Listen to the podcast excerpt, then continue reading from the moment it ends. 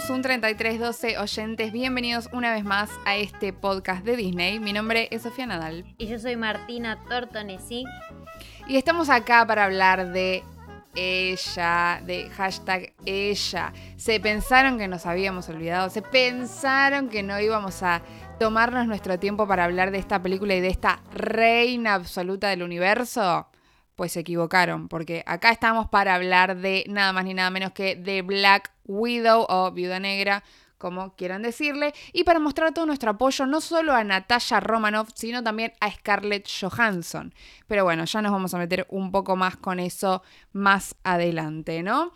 Eh, venimos muy Marvel, venimos muy Marvel, tenemos muchos estrenos y tenemos este estreno que efectivamente se estrenó el 9 de julio que de hecho iba a ser la primera película de la fase 4 del MCU, pero se terminó retrasando, o sea, se iba a estrenar en mayo del 2020, se terminó pasando más de un año eh, y el primer estreno de esta nueva fase terminó siendo WandaVision, de la cual ya hablamos y no me hagan empezar a hablar de WandaVision. Eh, esta película está dirigida por Kate Shortland y escrita por Eric Pearson. Atente a este dato que es que Kate Shortland no tenía experiencia anterior en películas específicamente de superhéroes, ¿no? Adivinen quién la eligió, claramente la mismísima Scarlett Johansson, la reina de todo el universo, para que ella fuera la directora, claramente porque Scarlett Johansson tenía mucha influencia, mucha platita, mucho, mucha título de producción. Claro, tal cual. Así que ella tenía mucha, mucha decisión ahí, ¿no? Acompañada de eh, esta gente también tenemos al bellísimo elenco encabezado por, bueno, claramente Scarlett Johansson, pero iba a decir encabezado por Florence Pugh, que, o Pugh o Pugh, no sé cómo, se, nunca lo pronuncio bien, pero por ¿No viste el meme? Sí. ¿No viste el meme de Florence Pugh, el que dice piu, piu, como si estuviese parando No, no lo vi y pasámelo por WhatsApp, por favor. ah, después lo vamos a poner las historias, que ella misma dice, mi apellido es piu, piu, como si disparase no, arma, piu, piu. Bueno, y ya empiezo a decir que la amo y es algo que voy a repetir básicamente a lo largo de todo el episodio porque, por favor, Florence Pugh, por favor, te amo, ¿me entendés? Bueno, y acompañado muy bien también por David Harbour y Rachel Weisz, eh, seguido del resto del elenco. Pero nada, ya de entrada digo que para mí todos se relucen. Eh, y nada, bueno, ya, Flores Pugh, te amo. Ya empecé. Eh, bueno, seguimos con esta ficha técnica. Hay que tener en cuenta que esta película en realidad no está basada específicamente en ningún cómic. No es como las anteriores que, bueno, tenían como una historia específica que fueron como moldeando un poco, por ejemplo, como vimos con WandaVision y demás, sino que esta es una historia independiente. Ahora vamos a ver dónde está situada y qué guiños tiene a los cómics, eh, más allá de que no sea una historia eh, sacada de un cómic específico, ¿no? Entonces, tenemos esta película que efectivamente se estrenó el 9 de julio eh, simultáneamente en cines y en Disney Plus a través de Premier Access. ¿Por qué hacemos hincapié en esto? Porque acá se viene todo el drama legal. Justo hace un par de días en nuestro Instagram compartimos esto de eh, somos Team Scarlett y no sé qué. Bueno, y hubo un par que nos preguntaron tipo, ¿de qué hay que ser Team Scarlett? Yo creo que para justamente ponerse del lado de ella porque y sí. Eh, entonces, bueno, vamos a hablar un poco de qué pasó acá, ¿no? Eh, de, porque medio que está como, como generando todo un revuelo, todo el tema de, de lo que generó Scarlett con este juicio que le está haciendo a Disney. Claramente no hace falta aclarar de nuevo que estamos recontra de su lado. Pero bueno, para súper resumir, eh, lo que pasó es que Scarlett tenía por contrato que gran parte de su sueldo, gran parte de lo que ella iba a cobrar, iba a ser en base a las regalías que se iban a cobrar con la película siendo estrenada en los cines. De hecho, entiendo que por algo así es, fue que se estuvo posponiendo tanto la, película, más allá de que también por la pandemia, eh, y por eso no la estrenaron antes en Premier Access, o sea, iba a ir primero a los cines. Em, entonces, bueno, como ella tenía que cobrar una buena parte de, una buena parte de su salario, estaba basada en, esto de, lo que iba a ganar la película en los cines. Em, ¿Qué pasa? Claramente, cuando Disney toma la decisión de estrenar Black Widow en los cines y el mismo día en Disney Plus, claramente Scarlett dice: Me están recagando. Y tenés razón, Reina, y por eso estamos de tu lado, ¿no? Em, porque nada, dieron, fueron adelante con esto sin tener en cuenta que estaban eh, incumpliendo, o teniéndolo en cuenta y pasándoselo medio por el orto, que estaban incumpliendo el eh, contrato con Scarlett Johansson. Y encima, como si no fuera poco, eh, Disney medio que respondió bastante mal. Respondió mal y raramente mal, ¿no? Porque por lo general medio que no, no son un poco más diplomáticos, pero básicamente dijeron le dijeron medio exagerada, o sea, como lo diría cualquier persona que trata a una mujer de, loca. Eh, nada, la dijeron que era una exagerada, que tenía una indiferencia súper cruel porque no, estaba, no se estaba poniendo del lado de la empresa con todos los efectos que había sufrido por, por la pandemia del COVID y no sé qué, pero bueno, no importa. Igual la están, le están cagando plata, ¿no? ¿Estamos de acuerdo? Sí, sí, sí, obviamente. No, o sea, le están cagando eh, en millones que ella ya recibió también. Pero me parece que lo importante de todo esto es como, como medio sentar un precedente de ahora en adelante, porque no es la primera vez y medio que se habla esto de medio que se habla esto de los nuevos accesos, de los nuevos estrenos con el Premier Access y demás, y medio como que se está debatiendo en el ambiente estas diferencias entre el estreno en cine y el estreno a través de estas plataformas en streaming. Es decir, hasta este momento el streaming venía salvando a la industria cinematográfica por eh, cuestiones pandémicas, ¿no? Pero nada, que el resto de las películas de ahora en adelante van a tener que, o sea, eh, Disney va a tener que seguir lidiando con este tipo de contratos y este tipo de arreglos de ahora en adelante para sus películas eh, que quieran tener su estreno en Disney Plus eh, por separado. De hecho, si no me acuerdo mal, recuerdo haber leído una noticia que hablaba de algunos, em, de algunos trabajadores de Pixar dando su opinión sobre el estreno de las películas directamente por Disney Plus, como fue en el caso de Soul, que vieron que había, que salió directamente en Disney Plus, que fue, bueno, en este caso fue por una cuestión pandémica. Este, y Luca también, de esto de bueno, de como que como que no se desvalorice el trabajo en ese sentido para, para, que se estrene en la plataforma, ¿no? Como que, bueno, como que la instancia más importante siga siendo que la película pase por el cine y que después pase por estas plataformas, ¿no? Tal cual, tal cual. Aparte de que, bueno, esto de cómo, cómo le pasa a los actores, también a los cines, ¿no? La industria del cine de por sí ya está bastante golpeada con todo esto del COVID y lo único que falta es que encima se estrene todo, que es lo que está pasando también, ¿no? Eh, pero tal cual, sí, tiene que ver con esto de la, del, del valor que, que tiene la pantalla del cine, ¿no?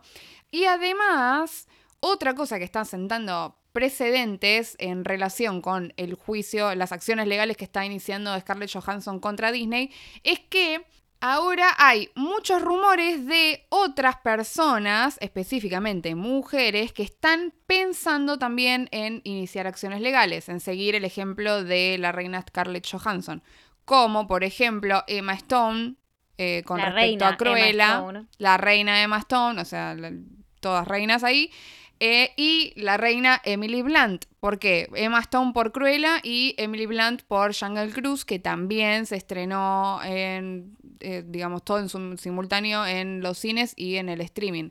Esto es pura y exclusivamente, por lo menos al día de la fecha en que estamos grabando esto, esto es pura y exclusivamente un rumor, no es que iniciaran acciones legales ni nada, pero se dice que eh, como que eh, lo que está haciendo Scarlett Johansson, hay muchas personas que están como generando revuelo ahí en Hollywood y están diciendo, bueno, basta, nos plantamos, ¿no? Me encanta. Sí, tampoco sabemos, tampoco sabemos cuáles son, em, cuáles son como las cláusulas contractuales del contrato de cada una, ¿no? En este caso, Scarlett en su contrato dice eh, básicamente dice, eh, me voy a quedar con tanta plata eh, estrenándose en el cine, no se puede estrenar en Disney Plus, más o menos dice eso. no sabemos específicamente qué es lo que dirá el contrato de Mouse o, el contrato de Emily. Igualmente, si ellas quieren... Si ellas quieren ir a la justicia, nosotras vamos con ellas, loco. vamos como abogadas. Vamos como abogadas. No tenemos título de abogadas, vamos igualmente, no me interesa.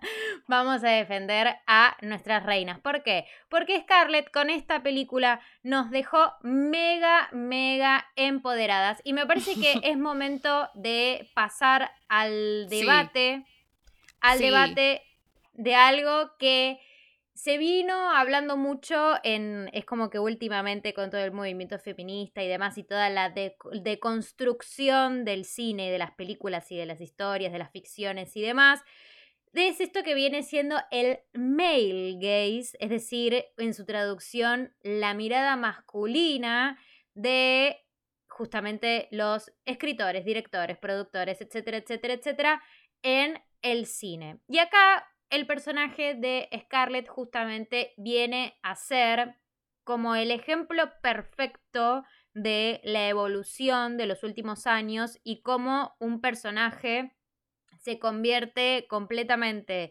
de un personaje objeto, personaje sexualizado, personaje que lo único que hacía era atraer a los hombres por su por su físico, nada más, a este personaje que tiene una historia mucho más profunda, que donde se. donde justamente el, lo físico queda relegado, queda a un segundo plano y demás. Y básicamente la hace brillar más también y la hace ser un personaje mucho más complejo que el de la mina que está buena y es como que atrapa a los hombres y logra pelear con ellos nada más porque está buena, ¿me entendés? Tipo, porque es, es, como su mayor virtud, ¿no?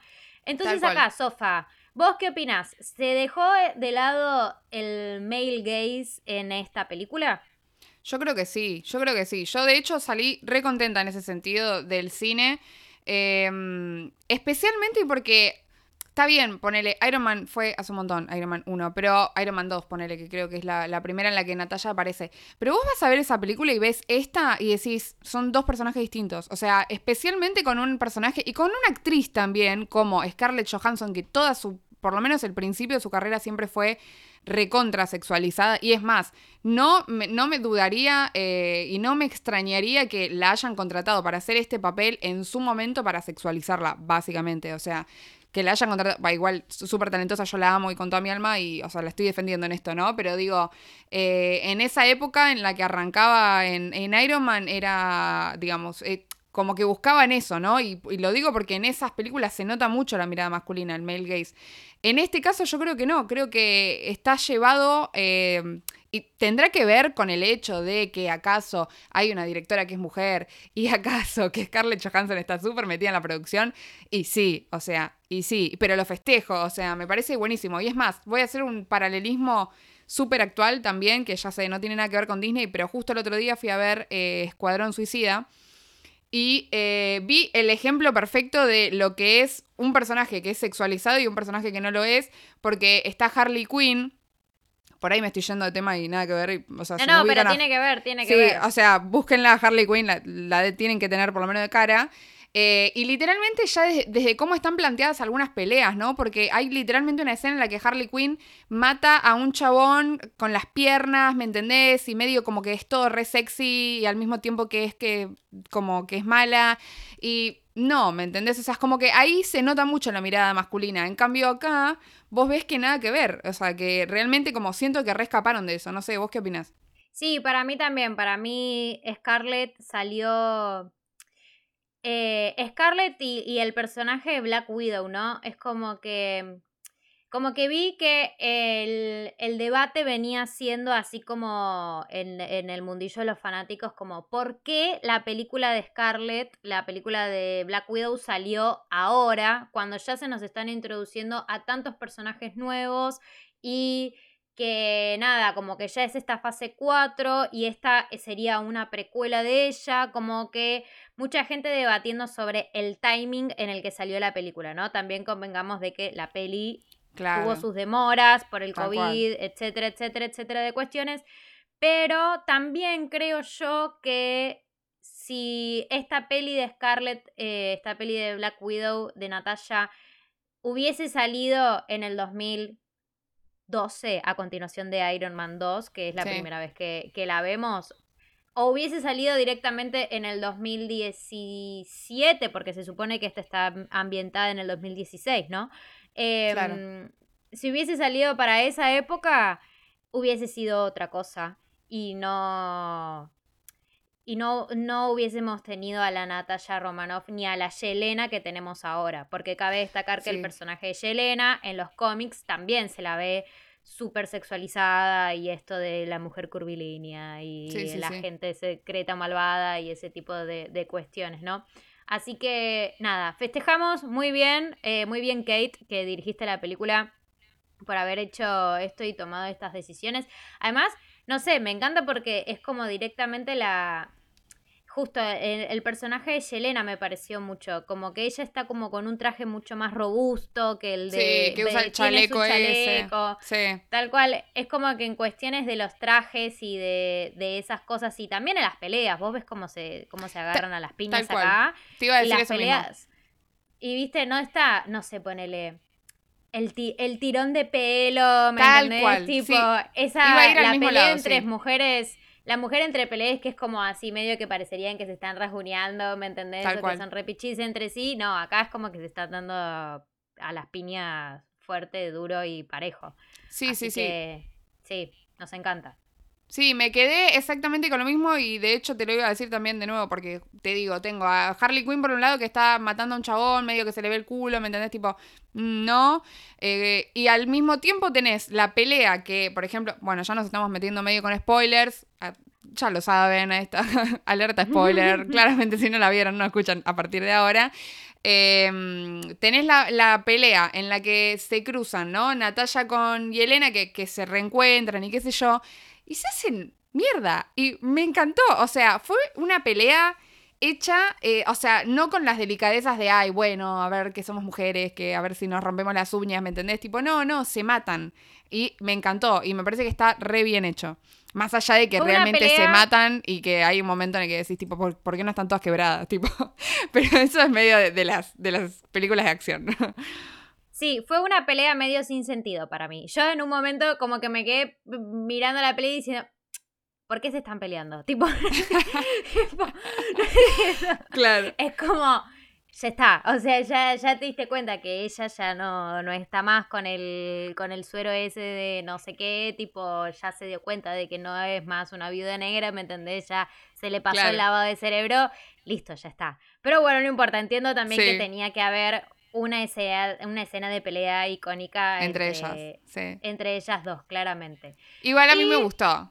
Sí, a mí me gustó que no se saludaran con, tipo todas amorosas, ¿me entendés? Que tipo eran re desconfiadas por el pasado, me, gustó. Bueno, y hablando del pasado, justamente esta película nos trae el pasado de Natalia Romanoff, un personaje que a lo largo de todas las películas nos dejó como pequeñas migajas de su historia. De, viste, ella siempre está como con esto, como que ella siempre menciona como que hay, como que tiene un pasado muy oscuro, como que no siempre fue buena, como que hay un, un, hecho que la sigue, que la persigue por todos lados y que medio que le quita el sueño, que acá en esta película lo vemos. Entonces, ¿Cómo empieza la película? La película nos empieza mostrando a una mini Natalia y a una mini Yelena en 1995, eh, que están junto con dos agentes secretos rusos que se hacen pasar por una familia yankee común y corriente, viven todos felices, pero en realidad son estos agentes encubiertos que están intentando robarle información a Shield. Estos dos personajes que vendrían a ser los padres de, de Natalia y de Yelena, que no son los padres biológicos, justamente, eh, son Alexei Shostakov y eh, Melina Vostokov. Bueno, ¿qué pasa? Viajan a Cuba, vuelan a Cuba, ahí se encuentran con el general Dreykov, que es un malvado malísimo, que Ahí es donde justamente se queda con Natalia y con Yelena, las lleva a esta sala roja donde entrenan a sus viudas negras y las viudas negras eh, justamente son, a mí lo que, a mí me pareció fuerte una frase que él usa, en un momento, porque acá vos ves que se ven imágenes de que Yelena y que Natalia eran chiquitas y que estaban justo también junto con, con más chicas, con más chicas, con más adolescentes, que algunas al paredón, ¿me entendés? Tipo, a la que no sirve, al paredón.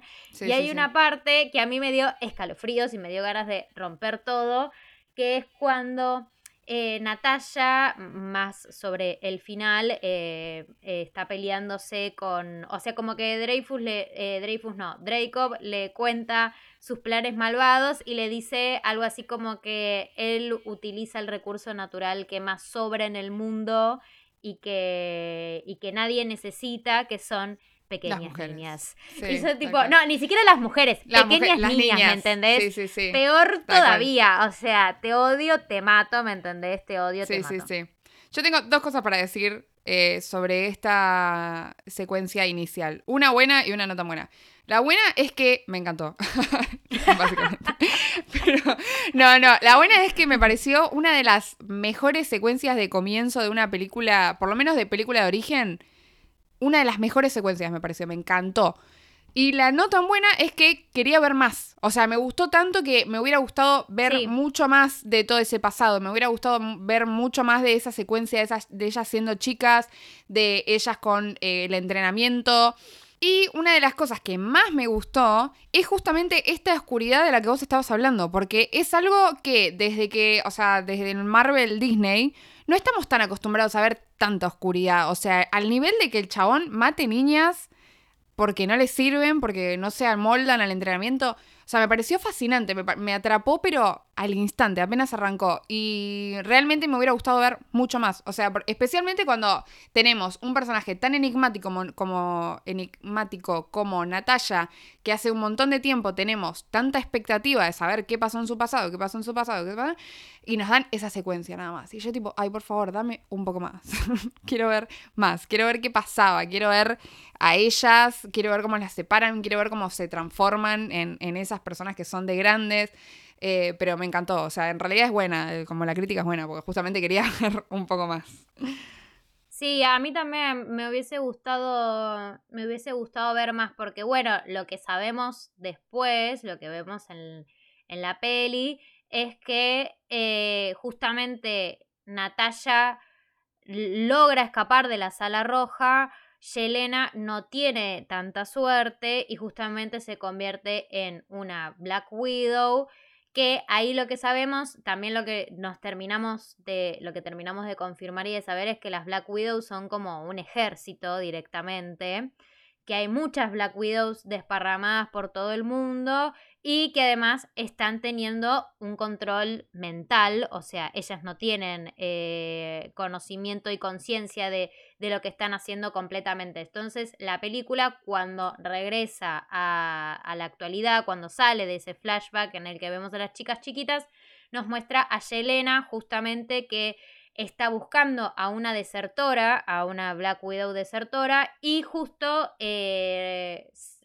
logra, logra impactarla con este, con este polvo, con este químico que hace que ella se despierte de este como control mental justo al mismo tiempo que esta Black Widow fallece. Entonces Yelena ahí empieza a tener como conocimiento. Y ya que estamos, vamos a aportar un par de datos de Yelena de los cómics. Ustedes ya sabrán que nosotras no somos expertos en los cómics, que no los leímos, que amamos las películas, que somos muy curiosas también, así que por eso si alguno tiene algún dato más que nos quiere dejar después de escuchar esto, o hay algo que estamos diciendo mal, desde de antemano les pedimos perdón. Este, pero sí, siéntanse completamente en libertad de eh, corregirnos y de sumar datos en redes sociales o cuando hagamos encuestas y demás. Bueno, y acá lo que sabemos nosotras es que en los cómics en realidad Yelena no tiene ningún tipo de parentesco, que en realidad acá en la película tampoco, o sea, no tienen un parentesco biológico, pero las presentan como hermanas y ellas se sienten hermanas también. Pero en realidad era una enemiga de Natalia Romanoff que vendría a ser como la que la reemplazaría, tipo vendría a ser como la nueva Black Widow y que eh, buscaba matarla justamente hasta que en un momento se eh, convierten más en aliadas que en enemigas, como que tienen una relación medio eh, va y viene en ese sentido. Sabemos que fue miembro de Shield, de Vanguardia y de Hydra, que esto podría ser parte de una de las teorías, porque más adelante en una escena post créditos aparece un personaje que ya también apareció en una serie, vamos a hablar más adelante, y que también forma parte de Hydra. Entonces tal vez es como una especie de, eh, estamos regresando de vuelta todo. Em, bueno, y este personaje también aparece más adelante en los Thunderbolts, que ya hablamos de esto y ya vinimos mencionando. Iván nos lo dijo cuando hablamos de Falcon and the Winter Soldier, también lo dijo que vendrían a ser como un grupo de villanos, o sea, pueden ser los Thunderbolts, pueden ser los Dark Avengers, todavía no sabemos bien qué grupo será, pero sabemos que en los cómics forma parte de esto, entonces ya, ya sabiendo que nos están presentando algunos personajes nuevos y demás, ya podemos como empezar a teorizar el futuro de Yelena. Bueno, justamente Volviendo a la película y alejándonos un poco de las teorías conspirativas que después vamos a retomar, porque este episodio va a estar lleno de teorías conspirativas, eh, Yelena despierta de esta cuestión controladora de cerebros y se pone en contacto con Natasha, mandándole estos, eh, estos químicos para despertarse. Cuando Natasha recibe estos químicos, se convierte como en la presa de un personaje que viene a ser Taskmaster, que hasta acá no sabemos quién es. Lo único que sabemos es que eh, puede copiar eh, los movimientos perfectamente, está diseñado para copiar los movimientos de sus contrincantes. Así que, o sea, si Natalia le va a pegar una piña, el Taskmaster va a saber cómo devolverle esa piña, justamente. Y eh, bueno, cabe aclarar algo que, bueno, igual si vieron la película lo saben, pero recordemos que esto está ambientado después de Civil War. O sea que el personaje de Natalia en este contexto es una fugitiva, ¿no? Porque violó los eh, acuerdos de Sokovia, por ende, ella está como así escapando, está medio en la suya, medio escondida, no sé qué. Y como decía Martu, justamente la encuentra este Taskmaster que, como decíamos, no somos expertas, pero igual tenemos más datos curiosos sobre los cómics porque hicimos la tarea. Eh, y en los cómics, este personaje lo encarna alguien que se llama Anthony Tony, entre comillas, tipo como el apodo, Masters, que justamente es un personaje que es exactamente lo mismo que pasa en la película, o sea, no exactamente porque sabemos que Taskmaster termina siendo Antonia, después vamos a hablar, pero eh, justamente, ¿no? Tiene como estos reflejos que hacen que, imite cualquier estilo de lucha y ha sido... Eh, un villano adversario de superhéroes como el Capitán América, Ant-Man y Spider-Man, entre otros, en los cómics, o sea, a lo largo de todos los cómics.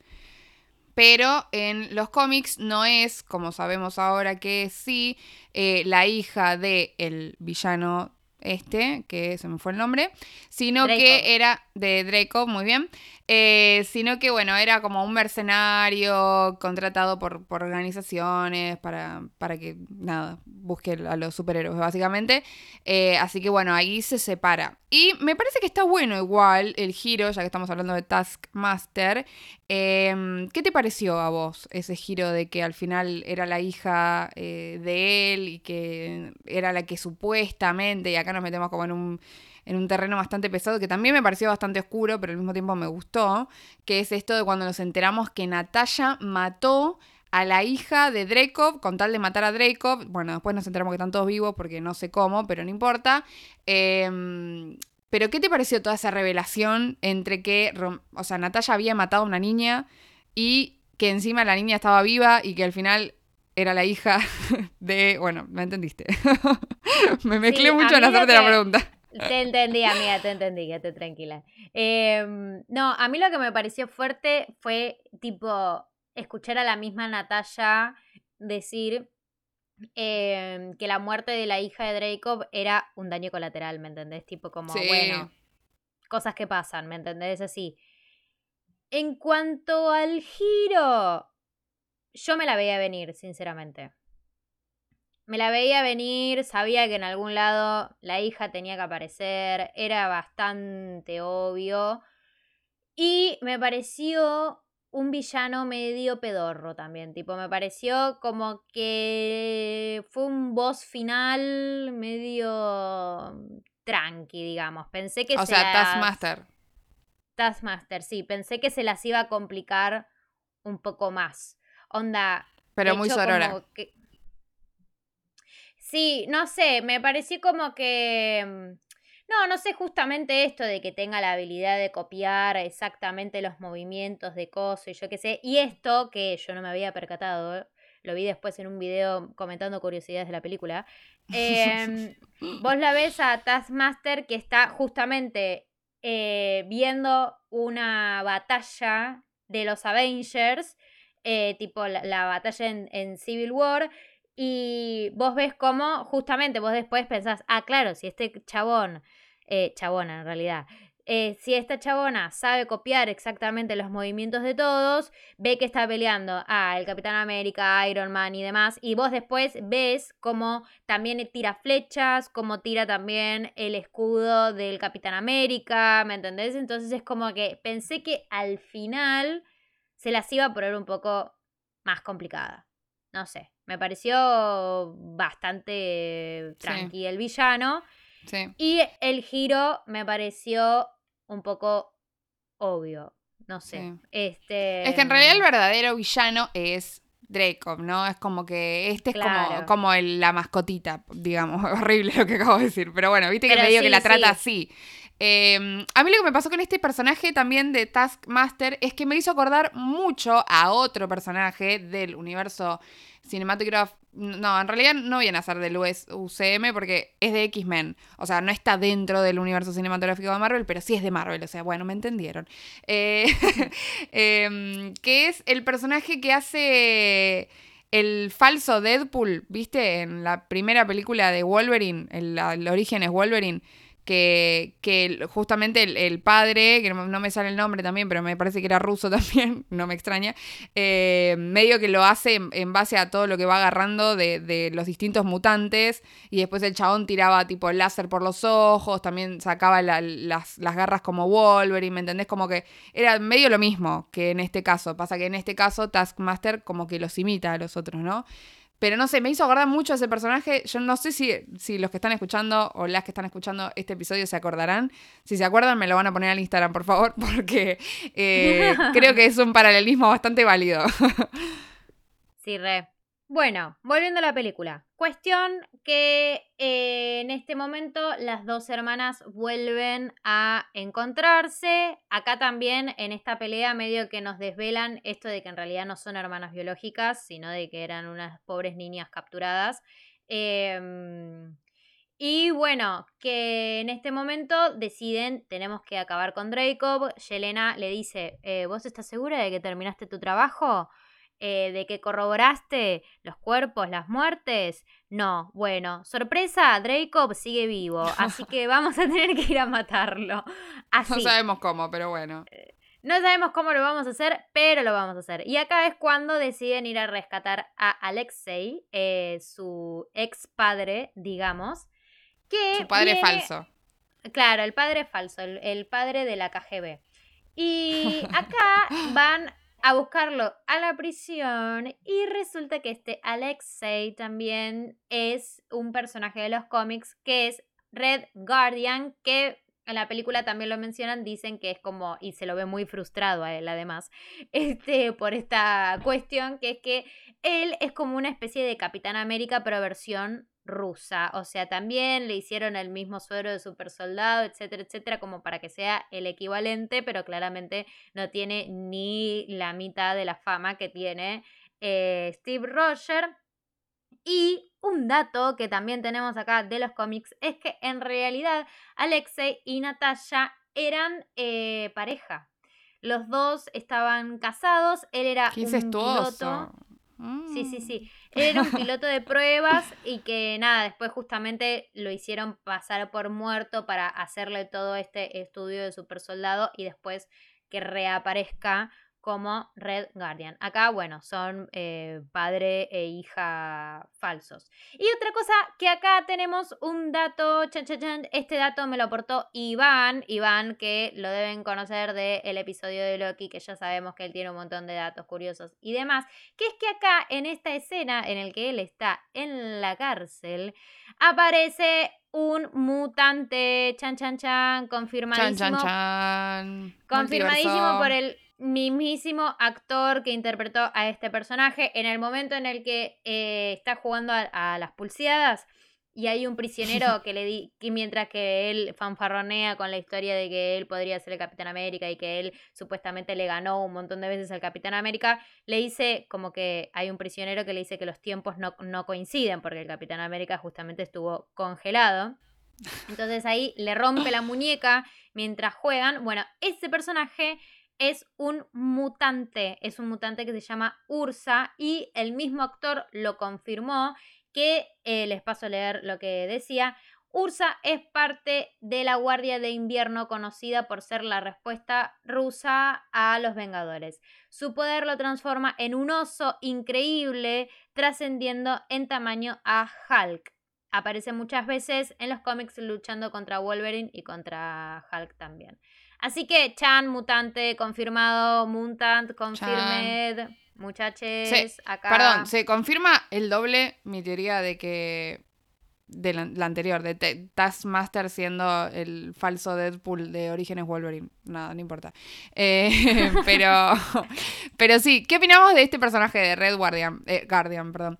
Eh, a mí me gustó. O sea, me pasó que quería que, que se caen un poco más atrompadas con, con las hijas. O sea, no él. Pero ellas, como que no estaban lo suficientemente enojadas con él. Tipo, él fue bastante malo. Tipo, se las deshizo como si nada.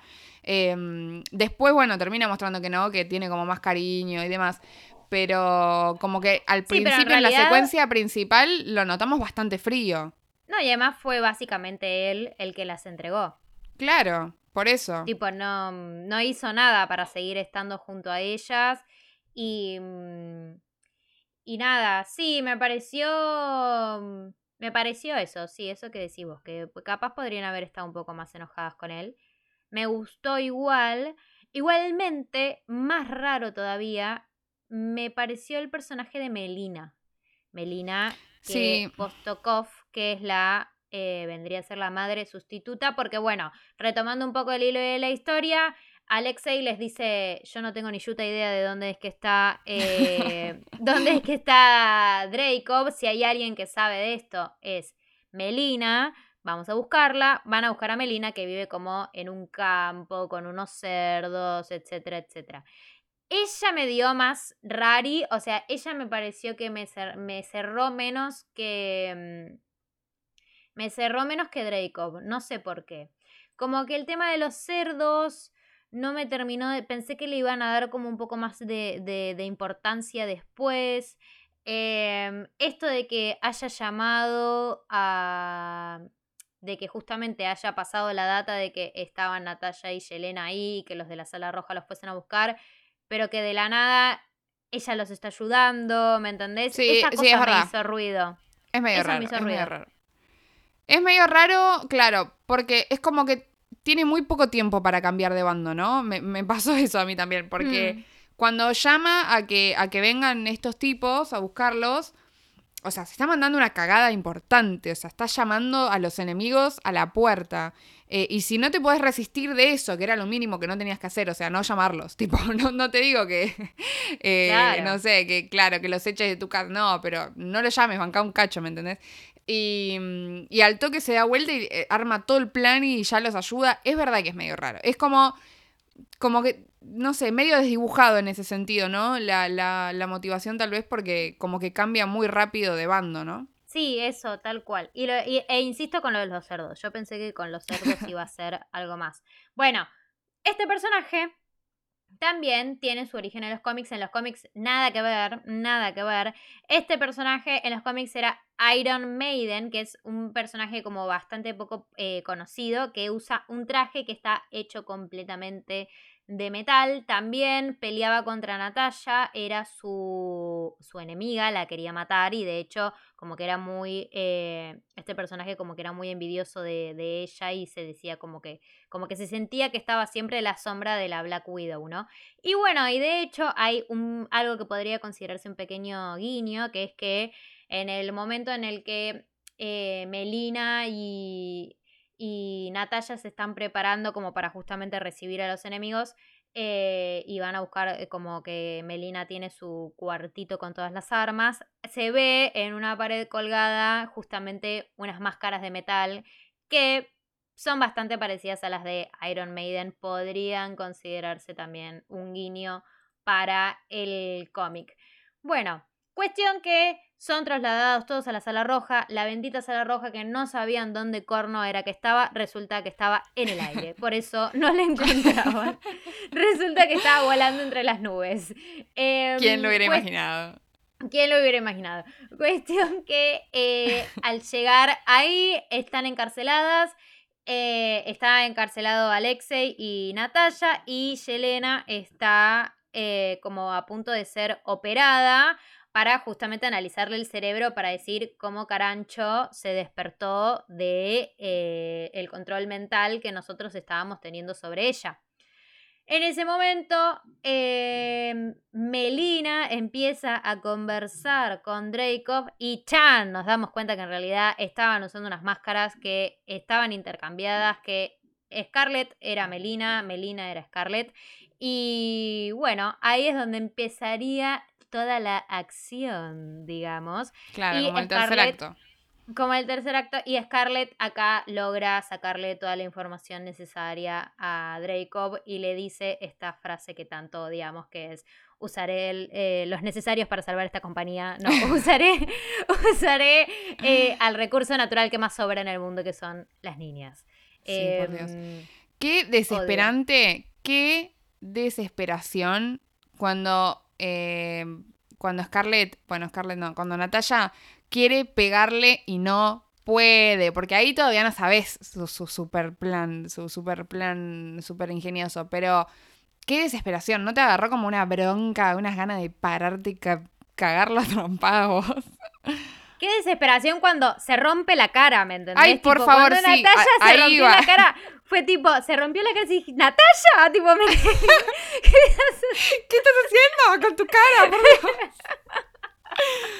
Pero me encantó igual, o sea, me, me, me, dio mucha impresión, pero me fascinó. o sea, me fascinó el, poder que tenés, que te rompes la nariz. Te amo, te amo, Natalia, por Dios.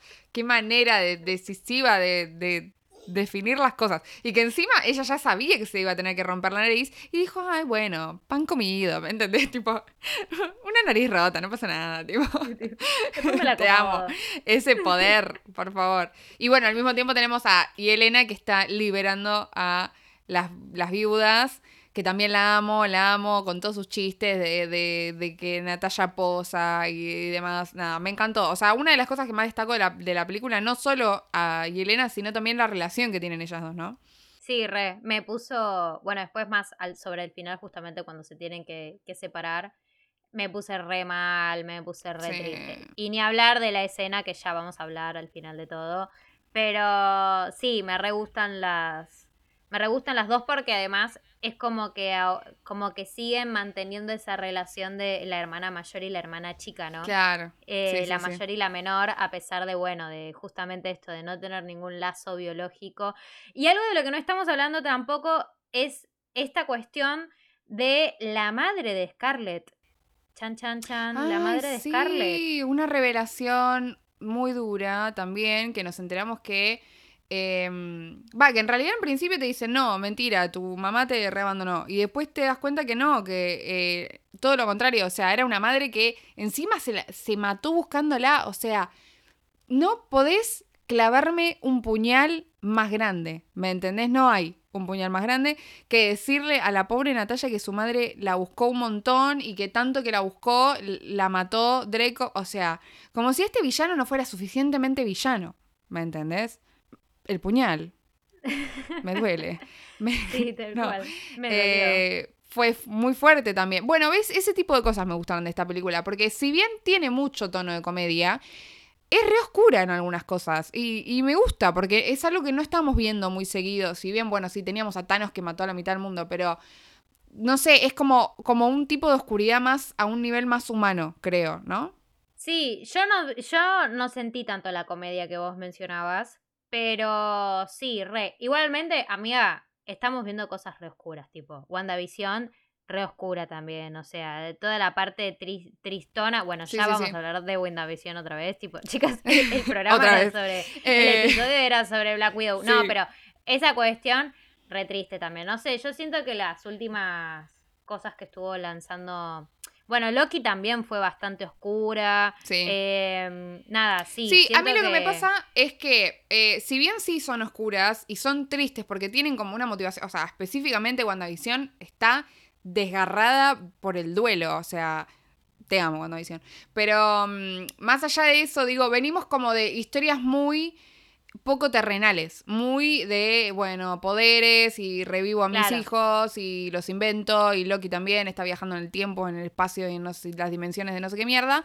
En cambio, esto es como mucho más terrenal, mucho más humano, ¿no? O sea, es un tipo que básicamente está haciendo trata de personas con niñas, eh, mata gente, o sea, como que me parece mucho, en ese sentido me parece más oscuro, ¿no? Que es algo que, no te digo puede pasar, y de hecho ahí viene mi siguiente crítica, pero puede pasar.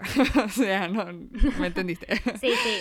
Sí, te entiendo, te entiendo. Sí, en eh, ese sentido sí. Bueno, y de hecho, eso es lo que iba a decir, que a mí me, me hizo más ruido de toda esta secuencia final, de todo este tercer acto, em, que es, hay un punto en el que se empiezan a abusar de la inmunidad de la protagonista. O sea, está todo bien que ella es súper poderosa y súper empoderada y que la tiene clarísima y que es una espía súper que cotiza, no sé, en, el dólar, pero eh, sigue siendo humana, ¿no? Me pasa eso, que muchos de los superhéroes que nosotros vemos en el universo cinematográfico de Marvel eh, pueden pueden tirarse de un avión y, pelear en las chapas y, no sé, ser revoleados de acá para allá y caer y estar lo más bien, porque justamente tienen o super trajes o superpoderes o lo que sea.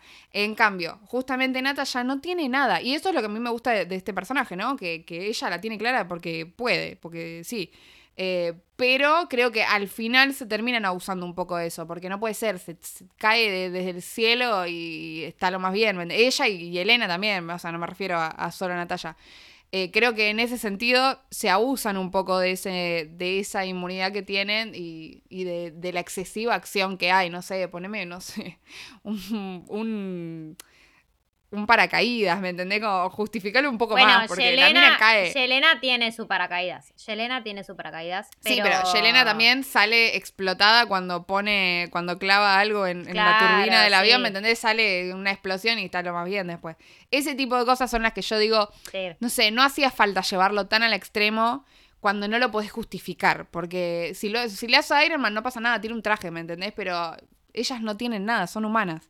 O sea, son súper humanas igual, porque son lo más, tienen mucho poder, pero eh, siguen siendo humanas. Y ellas pueden con todo. Justamente Natalia y Yelena pueden con todos. Scarlett y Florence pueden con todo en esta vida. Y yo estoy convencida de que si les explotase una bomba en la vida real al lado suyo, ellas saldrían ilesas. Totalmente. esos son, porque son reinas. Elijo creer. elijo creer. Pero sí, puede ser. La parte justo, la pelea entre las chapas me pareció medio. Medio too much. O sea, venía muy bien. Tipo. Sí. Venía muy, muy real, muy. Bueno, está bien, te rompiste la cara contra la mesa, pero digo, de repente lo puede hacer. O sea, es un dolor insoportable, pero es algo que ella puede hacer. En cambio, no sé, tirarte de un avión y sobrevivir. Y ya estás jugando, ya estás muy fina a la línea, me parece. Sí, Regresamos un poco a la pollera a la pollera paracaídas de Cruella de Vil un poco, digamos. claro, tal cual. Ahí está, la línea entre, entre lo que es caricaturesco, en, el caso de Cruella, y lo que ya es eh, acción injustificable. Poco verosímil, claro. Claro. Así que, bueno, cuestión ya acercándonos un poco al final. Eh, las viudas son liberadas. Em, Scarlett logra hacerse, eh, Natalia Romanoff logra hacerse con la ubicación de las viudas alrededor del mundo porque eh, tiene su escritorio donde manda órdenes a todos lados, a todas las viudas desde su escritorio y también te da a entender de como que están infiltradas en todos lados y si quisiese, con apretar un botón y dar una orden, puede desatar una guerra mundial, básicamente. Entonces, Natalia lo que hace es copiarse y hacerse con toda la información de dónde están ubicadas. Se también consigue un último químico que no se rompió. Y cuando aterrizan, perdón, consigue dos. Uno lo utiliza para cuando aterrizan despertar a Antonia, que era esta Taskmaster, eh, que justamente te muestran que ella está con toda la cara toda desfigurada y que tiene un, chip en la nuca para, para poder seguir viviendo y también que le sirve a Draco para darle las órdenes. Entonces, uno de esos los usa para despertarla que eh, nada, cuestión, ella cuando se despierta se la ve agradecida, como diciendo, gracias a Dios, ya se acabó esto. Y el otro se lo da a Yelena para que junto con Melina, Melina pueda eh, seguir desarrollando más de estos químicos y como que la nueva misión de Yelena sería encontrar al resto de las viudas alrededor del mundo y despertarlas a todas. Mientras tanto, vemos acá que el gobierno está a punto de buscarla a eh, Natalia de nuevo, porque Natalia, recordemos, fugitiva, este, nada, cuestión. Eh, se separan entre sí, tenemos una escena recontra tierna entre las, entre las dos hermanas despidiéndose. Yelena se va junto con las viudas, se va, contra, se va junto con Alexei y contra Melina, que también te dan a entender que medio hay como un amor entre ellos, tipo como que el amor eh, que sentían cuando estaban eh, fingiendo ser una familia, en realidad era eh, amor verdadero, digamos. Em, y la película termina con Natalia Rubia, este, con su cortecito con su pelito cortito rubio, diciendo, bueno, es momento de ir a buscar a mis amichis, los Avengers. Y uno diría, ay, qué bueno, qué historia más feliz, terminó acá. No, no terminó acá. No terminó acá, muchachos. No terminó. Tenemos, como siempre, una escena postcréditos. Un pedazo de escena postcréditos que me hizo morirme por dentro. Me hizo morirme en el que vemos que Yelena está yendo a la tumba de Natalia, ¿me entendés? Está en la tumba de Natalia. Un minuto de silencio, por favor. en la tumba de Natalia. Y lloramos, lloramos juntas, por favor, lloramos juntas nosotras dos, lloramos juntas con Flores Pugh, lloramos juntas con Scarlett Johansson y con, bueno, con los personajes en realidad. Eh, encima realmente la, me tumba, partió el corazón. La tumba, la tumba que dice hija, hermana, vengadora. No, no, no, puedo. No, no, te amo, te amo, te amo, Natalia, por Dios. O sea, ¿qué me pasa con esto? Me desgarra el corazón saber que toda la interacción que vamos a ver entre ellas dos es esta película y nada más. O sea, toda la relación que, tuvieron es esto, encima con la relación que tenían y que... Nada, me, nada, me rompe el corazón. Em, al igual que me le rompe saber que no vamos a ver más a Natalia, ¿no? Bueno, tema aparte. Pero al mismo tiempo, me copa que no haya más del sentimentalismo entre ellas dos. Como que me gusta que la relación haya quedado así y me, gusta que esté esta motivación para el personaje de Florence Pugh, ¿no? Tipo, que la vaya a ver y, que, no sé, bueno, que evidentemente la va a querer vengar. Eh, por lo que entendemos que pasa en esa escena post-créditos, ¿no? Porque además de toda esta parte del sentimentalismo y del llanto de que nos rompió el corazón, tenemos a esta Valentina, de quien ahora hablaremos, eh, en realidad, nombre entero, Condesa Valentina Alegra de Fontaine, eh, o Fontaine, no sé cómo se dice, eh, que se le acerca a Florence Pugh y le da su próxima misión. Y dice próxima misión, y esto es importante porque evidentemente da, da a entender que ya se conocen de antes, o sea que ellas están, están laburando juntas. ¿Y qué es lo que le da? ¿Y qué es lo que nos enteramos? Que su próximo objetivo es Hawkeye, ¿no? Y no solo eso, sino que encima le dice, es el que mató a tu hermana. O sea, ¿vamos a tener una Florence Pugh vengativa que va a querer matar a Hawkeye? Tal vez. ¿Por qué? Porque está confirmada su participación en la serie de Hawkeye, que a partir de ahora me da motivación para verla, porque la verdad que medio que no me generaba nada. Eh, Así que bueno, ¿qué, teoría tenés? Tengo eh, teoría. Teoría que mi corazón se rompió.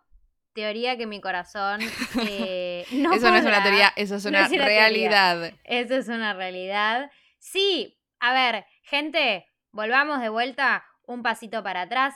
A esta Fontaine, a esta condesa, ya la vimos, gente. ¿La vimos en dónde? La vimos en Falcon and the Winter Soldier, que es la que justamente se acerca a John Walker y lo convierte en este US Agent que vendría a ser como una especie de némesis o de personaje más oscuro de el Capitán América. Y acá repasamos un poco esta teoría, ya también la habíamos mencionado eh, cuando hablamos de Falcon and the Winter Soldier, de que eh, la condesa sería la persona que estuviese reclutando a los Thunderbolts, a los Dark Avengers, que serían justamente este grupo de antihéroes, este grupo anti-Avengers. Eh, para las siguientes fases del, del MCU. Así que teoría medio confirmadísima, te digo. Lo que no vamos a saber, lo que no vamos a saber y lo que no tenemos completamente eh, la información completa, porque por lo que se ven en los cómics, igualmente, claramente eh, el MCU se toma muchísimas libertades, ¿no? Pero lo que vemos en los cómics es que este grupo de, los Thunderbolts o de los Dark Avengers, los personajes medio como que entran y salen, entran y salen, como que no son completamente buenos ni completamente malos. Entonces, tal vez una teoría es que efectivamente se hace este grupo anti, anti Avengers eh, y capaz está la teoría de que este grupo anti Avengers se hace pero después ellos terminan siendo buenos, porque justamente eh, nada, la, bondad, el ser hermano de Natalia, que Natalia fue Avenger, ¿me entendés? Tipo, Natalia fue Avenger y vos vas a ser una anti-Avenger, ¿me entendés? Tipo, claro. No, ¿me entendés? Entonces... Es que justamente creo que la clave está en eso que vos estás diciendo, que no son personajes completamente malos ni completamente buenos, porque eh, lo vemos con el con John Walker, el US Agent, o sea, el Capitán América malo de Falcon and the Winter Soldier, justamente es el Capitán América malo, o sea, eh, mata gente, ¿me entendés? Tipo, no es muy bueno que digamos, pero al mismo tiempo como que al final tiene como su momento de redención y qué sé yo, y decís, bueno, tal vez no es tan malo, no sé qué.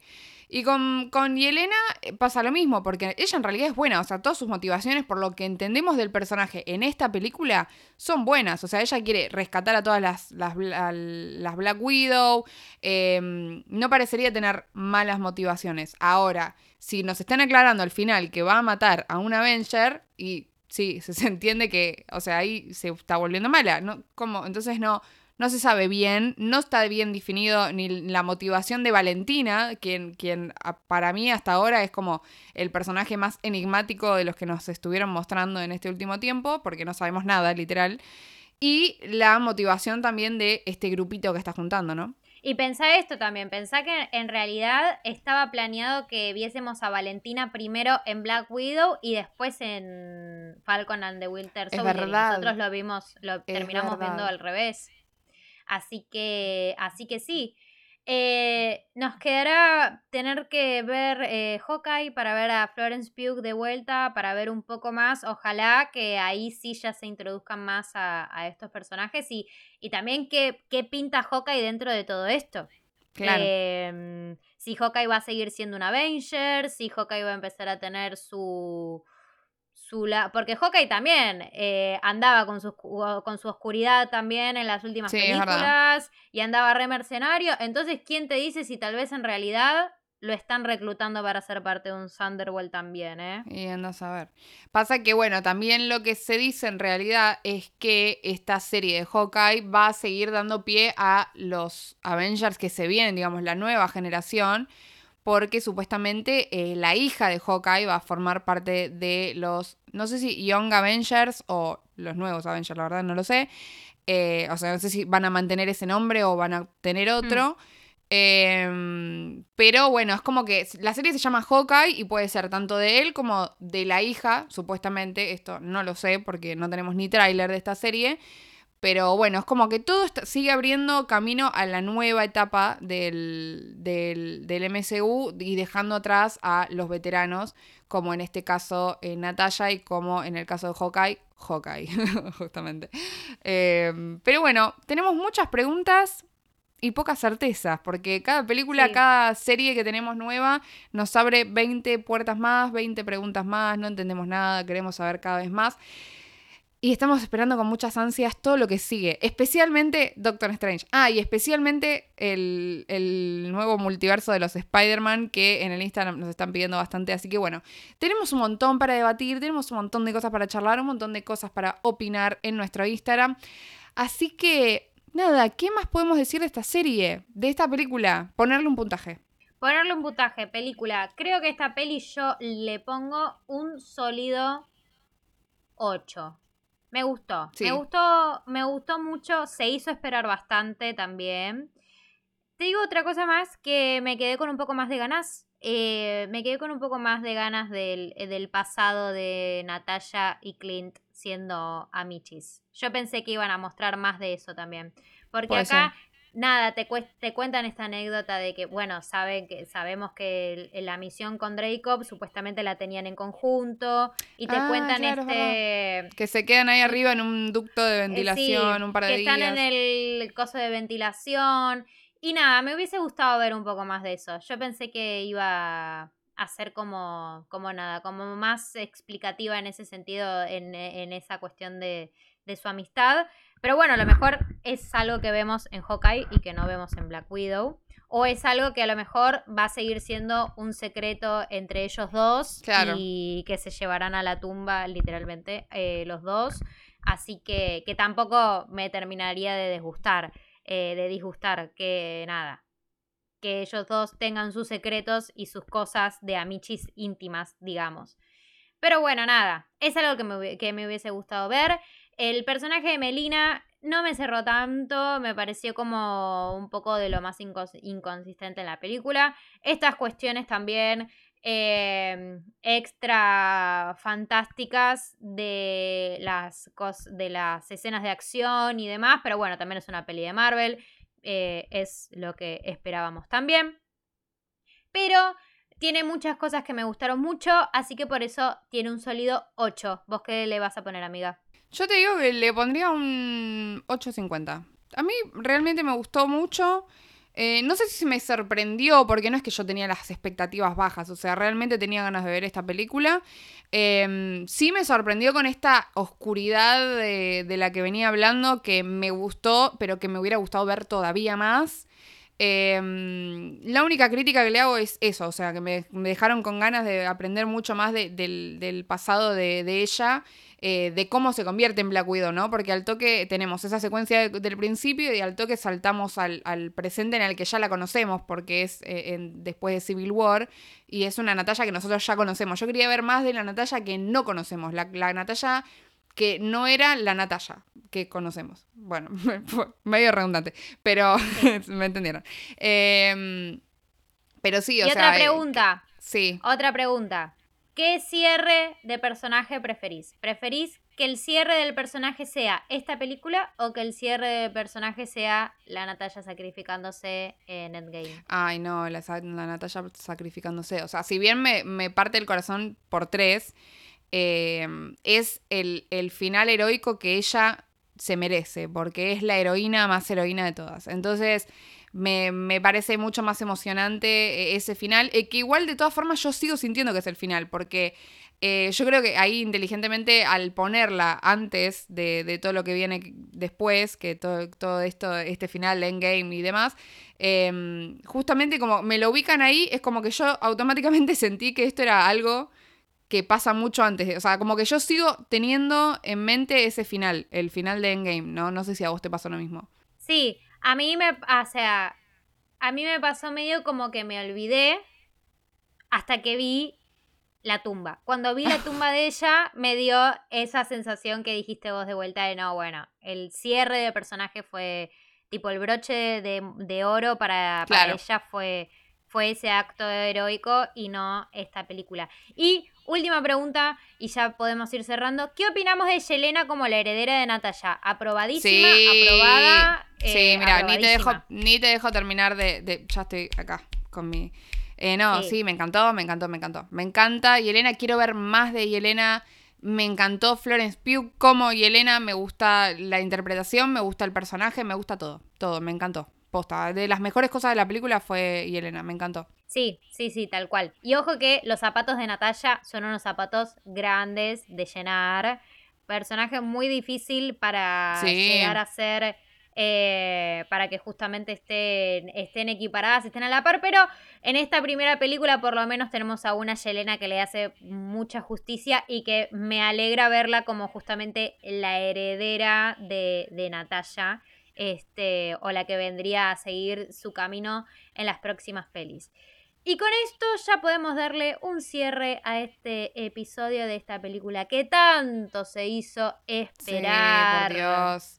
Y así como cerramos, abrimos las puertas a la interacción con todos y todas ustedes, que nos encanta que nos den sus opiniones y demás. Así que bueno, todas estas preguntas que nos estuvimos haciendo entre nosotras, probablemente no, seguramente las estaremos haciendo en el Instagram. Así que Martu, ¿dónde nos pueden seguir? Recuerden que pueden seguirnos en arroba tenemos un 3312 pod en Instagram y que en Twitter estamos como arroba tenemos un 33 12.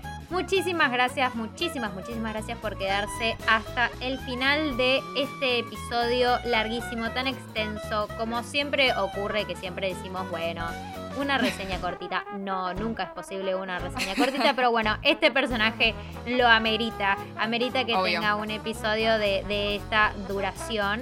Esperamos que ustedes también amen tanto a Natalia y se hayan sentido tan empoderadas como nosotras en, este momento y viendo la película. Y esto ha sido todo por hoy, por este e, episodio, esta fase número 4, número 20 millones que tenemos de reseñas de Marvel y que vamos a seguir teniendo. Yo soy Martina Tortonesi. Y yo soy Sofía Nadal. Y simulacro terminado.